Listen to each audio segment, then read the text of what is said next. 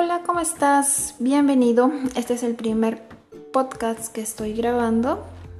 Espero que les guste. Y como primer tema, hoy día quiero hablar sobre el amor propio. Tema que ya había comentado en algún momento en mis redes. Em, el amor propio. ¿Qué es el amor propio? El amor propio es aceptarte, no es cambiarte. Es aceptarte tal cual eres, tal cual viniste con todo, con todos tus brillos, con todas tus luces.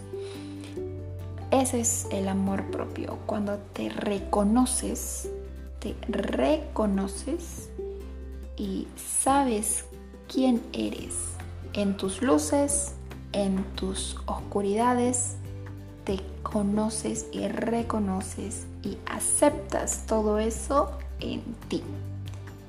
Cuando haces eso, cuando te amas incondicionalmente y plenamente,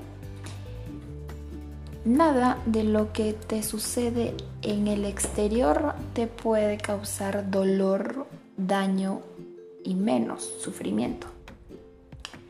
Uno, porque sabes quién eres. Y si tú ya te aceptaste tal cual, nadie te puede hacer sentir inferior.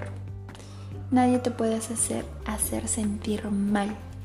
Uno, porque todo lo que ocurre afuera solamente es una expresión de cómo nosotros nos tratamos internamente. Y dos, porque justamente como ya te conoces, no hay novedad afuera no hay nada afuera del que tú ya no seas, del que tú ya eres consciente. Entonces, si tú ya eres consciente de, por ejemplo, de que en tu vida personal estás siendo algo desordenada y ya te aceptaste siendo desordenada, ya reconociste que te cuesta mantener un orden y viene alguien de manera despectiva quizá a decirte que eres desordenada, quizá en algún momento te puede estar fastidiando, incomodando. Pero cuando tú ya te aceptas y te quieres así, pues nadie te puede hacer sentir mal, nadie te puede decir que, que lo estás haciendo mal. Es un ejemplo muy sencillo, claro está el amor propio va más allá del, calificativo que te puedan estar diciendo otras personas o del que incluso tú te estés calificando. El amor propio parte desde tu esencia como ser, no de lo que haces, no de lo que te dicen que eres o de los calificativos que te dicen o que te dices, sino de tu esencia más pura desde tu ser. Y desde tu esencia más pura y desde tu ser,